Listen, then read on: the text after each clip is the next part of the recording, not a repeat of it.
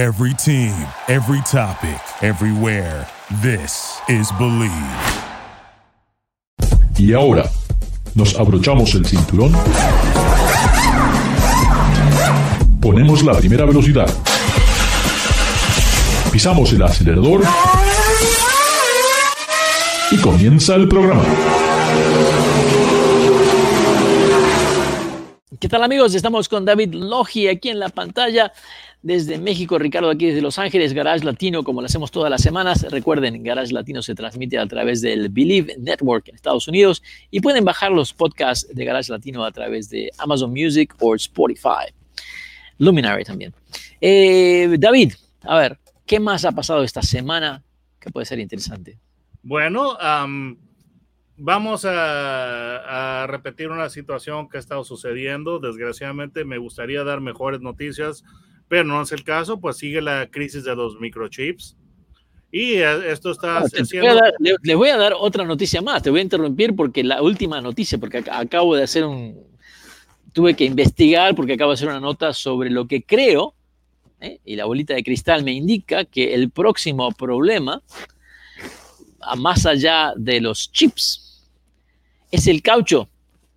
Ah, sí, eso también tremendo, está tremendo problema y en este momento ya están faltando neumáticos, especialmente lo que es para vehículos comerciales, ya sean camiones, tractocamiones, tractores, máquinas viales.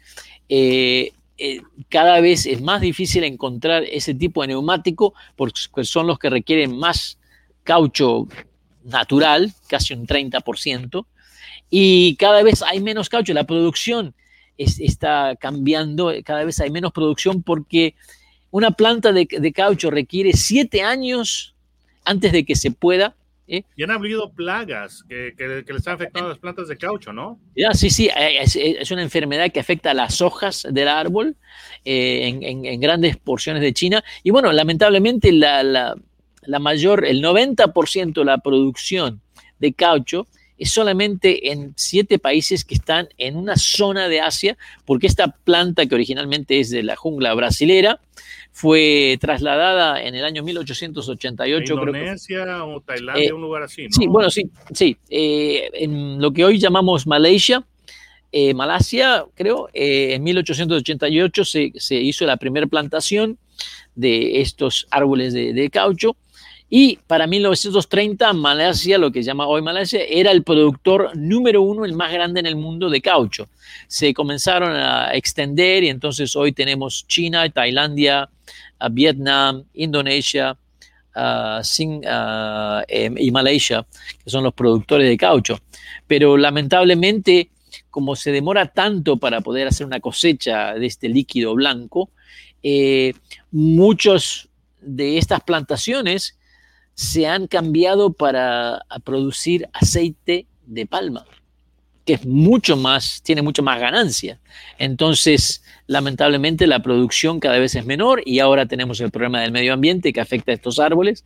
Así que creo que tenemos que encontrar una solución para ese problema, para ese problema por el lado de la tecnología, porque no podemos seguir dependiendo de esta planta porque si la planta se, se deja de, crecer o, disminuye su producción, vamos a tener un tremendo problema y que no veo que tenemos algo en el momento como para reemplazar neumáticos de un día a otro. Fíjate que ese tipo de situaciones en las cuales, pues eh, tristemente lo que es el agricultor tiene que sobrevivir y busca la manera de sacar dinero, ¿verdad? Interesante este, esta situación del, aceite de palma.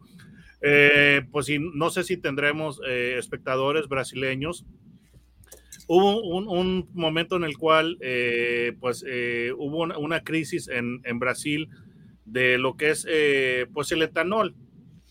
Porque el, etanol se hace de, caña de azúcar. Entonces hubo un momento en el cual los, agricultores dijeron sabes qué me dan más por hacer azúcar con la caña que haciendo combustible. Entonces voy a voy a, vender más mi, cosecha ah, para para que sea convertida en azúcar en vez de que sea eh, convertida en, etanol. Y eso causó un problema muy grave de movilidad. Entonces, e, es como que eh, una repetición en cierta manera de lo que pasó en Brasil, eso que está pasando con, con, eh, el, con el caucho, con el hule, que ahora están haciendo ¿sabes qué? Pues me, me, da más dinero hacer aceite de palma que hacer hule. Sí, Pero sí. es un problema grave que desgraciadamente la pandemia, de la que ya todos estamos hartos, ha alterado lo que son las cadenas de suministro. Entonces, por ejemplo, te voy a decir algo. Yo ayer, eh, anoche, por pura diversión, yo quiero, me, me gustaría a mi, a mi, automóvil ponerle un sistema de infoentretenimiento o un, un, un radio que tenga la, este, la, pantalla touch y que tenga um, CarPlay y Android Auto. Entonces, eh, uno de, los, de, de mis lugares favoritos, ¿puedo decir la, el, el, sitio de la tienda, sí, Ricardo? Sí, claro. Okay, a mí me encanta ver Crutchfield. Entonces, yo constantemente estoy viendo en Crutchfield, ok, ¿qué le podría yo, yo meter a mi auto? Entonces vi diversas, diversas opciones que me gustaron y algo que me llamó la atención es de, decía fuera de stock, fuera de stock, fuera de stock. Entonces casi todos los radios están en fuera de stock. ¿Por qué está sucediendo esto? Por los chips. Sí. Y no solamente los chips, también tenemos un tremendo problema de logística que se ha creado alrededor del mundo, porque lamentablemente con esta situación del COVID, eh, no todos los barcos pueden descargar eh, en, en, el mismo momento. Entonces, es, ese, eh, todo lo que tiene que ver con el movimiento de contenedores al, alrededor del mundo está muy atrasado. En el puerto de Long Beach tenemos 65 barcos eh, que se pueden ver, más otros 20 o 30 que están a, a 30 millas en el mar. Eh, incluso se habla de este derrame de petróleo que acaba de suceder aquí en, en California, que puede haber sido el ancla de alguno de estos barcos, que lamentablemente no se dieron cuenta que pasaban por encima de una línea de, petróleo. O sea que el problema de la logística realmente es un, es un tremendo problema eh, y que afecta a todo esto, ¿no? Cantidad de mercancía que está parada eh, y que no pueden eh, descargar y todo se atrasa cada vez más. Sí, y bueno, eh, pues sigue, sigue el problema. Nos gustaría decirles que ya se ha solucionado, pero no, no está sucediendo.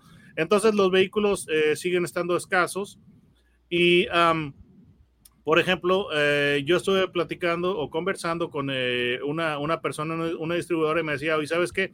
Nosotros estamos captando, muchos de los clientes que estamos teniendo es, eran pues compradores de otras marcas que se desesperaron, de, se desesperaron por el por el, el, tiempo en que estaba tardando en llegar su vehículo, entonces ya se hartaron, cancelaron el pedido con otra marca y vinieron con nosotros y nosotros les entregamos su, su vehículo. Entonces, ahora Ford está tomando provisiones para esta situación. Y, Entonces, y, ¿qué pueden hacer si, si yo quiero comprar un Mustang blanco y no hay Mustang blanco? Yo quiero un Mustang blanco. Bueno, eh, a cambio de que, de que tú sacrifiques un poco tu situación, Ford está ofreciendo incentivos de hasta dos mil dólares para, por, ejemplo, algunos modelos que eh, tienen una lista de espera para que lo puedas tener. Y mucha gente está diciendo, ¿sabes qué? Quiero mi Mustang blanco con interior eh, rojo, con interior negro, con cinturones de seguridad eh, rojo, etcétera, etcétera. Entonces les dicen, tu vehículo va a tardarse no sé cuánto, dos, tres meses. Y la gente dice, bueno, perfecto, lo ordeno, lo voy a esperar. Pero Ford lo que está haciendo es de que, es de que está ofreciendo un incentivo para personas que ya ordenaron su vehículo y que tienen, están en lista de espera. Y dicen, ¿sabes qué? Bueno, si tú renuncias a ese vehículo que tú, eh, que tú ordenaste, que estás, por el cual estás en lista de espera, yo te voy a dar y, compras un vehículo que tengo en existencia en este momento, te doy dos mil, hasta dos mil dólares. Ajá. Y eso es... también evita que en un momento dado este, también tiene la, la, finalidad de que el cliente, si se llega, si se llega a desesperar, puede cancelar el pedido e irse con otra marca. Entonces, eso es para o sea que básicamente te están pagando para que te lleves el carro. Sí, pero básicamente te dicen, ¿sabes qué? Si tú renuncias al Mustang blanco con interior negro, con, eh, con cinturón de seguridad rojo que tú, que tú tanto querías, y tomas el Mustang plateado que tengo ahorita esperando en, mi, en mi lote, si tú te llevas ese auto, te voy a dar un bono de, este, un reembolso de dos mil dólares. Entonces, e, esa, esa situación es interesante porque, mira, eh, ahorita que, con todo, como está la situación del mercado que está alterada, eso de que te va, vas a obtener un descuento, un bono, no va a suceder con mucha frecuencia, no es muy común. Entonces, por, por eh, renunciar a ese, a ese, vehículo, pues yo, puedes eh, llevarte un buen deal. Sí, es verdad. Y si, y si yo creo que muchas veces eh, lo que se quiere a veces es, es, fácil de cambiar, especialmente si es el color del vehículo exterior o el color interior, o si no tiene cierto tipo de ring que no nos guste. No quiero tapicería, creo... es que yo no quería tapicería de tela, quería asientos de piel. Bueno, ¿sabes qué? O, o de cuero. Pues sabes qué, mira, si tú renuncias a ese vehículo, tengo, tengo uno que tiene eh, tapicería de tela pero pues te, te, te, vas a llevar, un, te vas a hacer un, un, buen ahorro. Ahora, esta situación, David, ¿sabes lo que, lo que a mí me, me, recuerda? Esta es una situación que es típica de lo que es Sudamérica. ¿Así? ¿Ah, Donde hay inflación, entonces como el precio sigue subiendo, ¿verdad? Entonces dice, yo quiero esto, pero si tengo que esperar va a costar más la semana que viene por la inflación, me llevo lo que hay en inventario. Eh, e incluso recuerdo de niño, de, de que como los, eh, como los comerciantes escondían cierto tipo de producto para decir ah, no hay, sí. no hay, entonces, pero mañana sí hay y mañana, bueno, mañana cuesta más. Eh, con los autos sucedía lo mismo.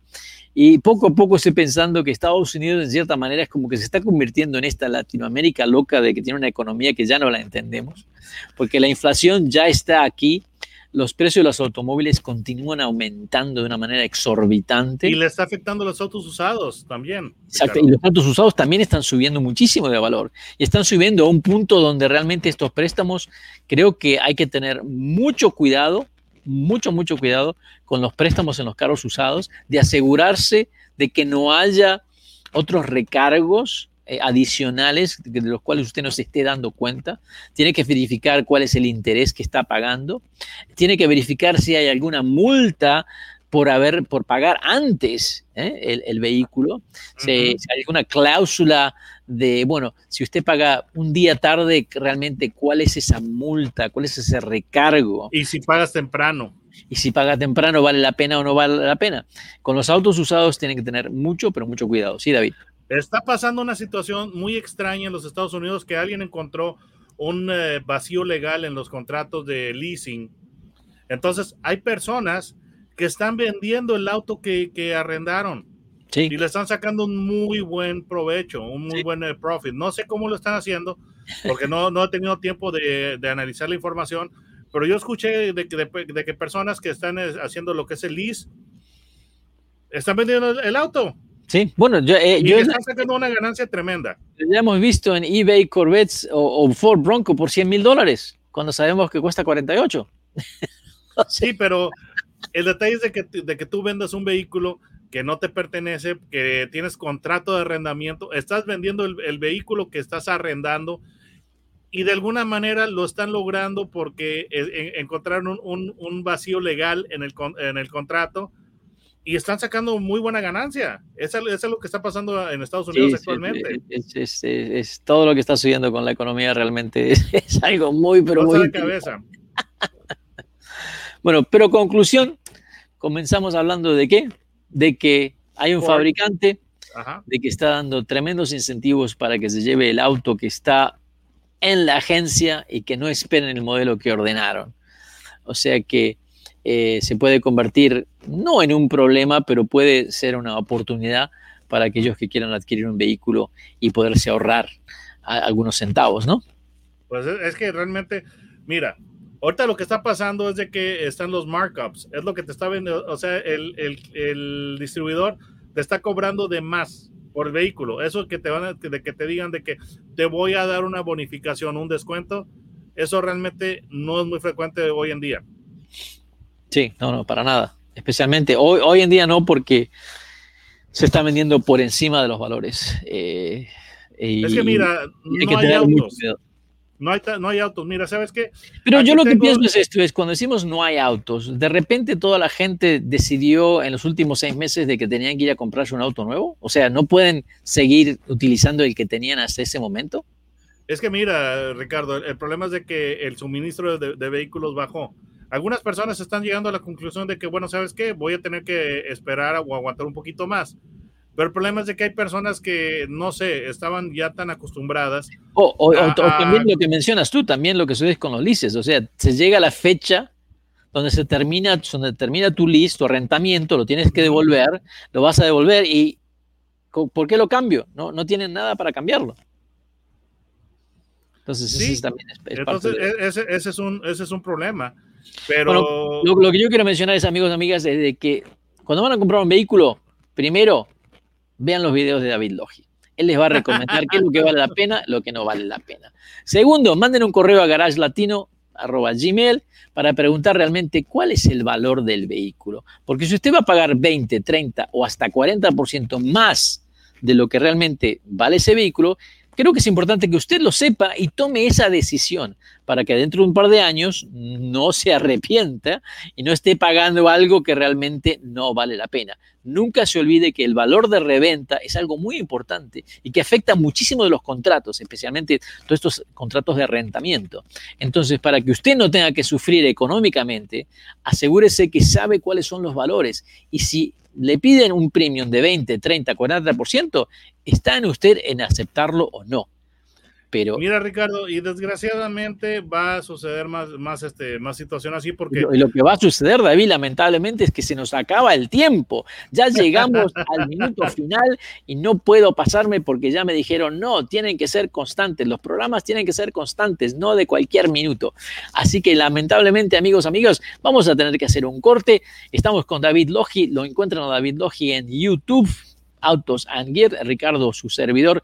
Recuerden, Garage Latino se transmite a través del Believe Network en Estados Unidos y pueden bajar los podcasts de Garage Latino a través de Spotify, Amazon Music, Luminary y les vamos a enviar un retrato de los bigotes de, de David Logi para, para todos los que mandan estos comentarios tan tan buenos. Un saludo a Roberto Zaragoza, Johnny García, Juan García. saludos a mi buen amigo Roberto. eh, Mariana Liz Marín, Gracias por participar con nosotros.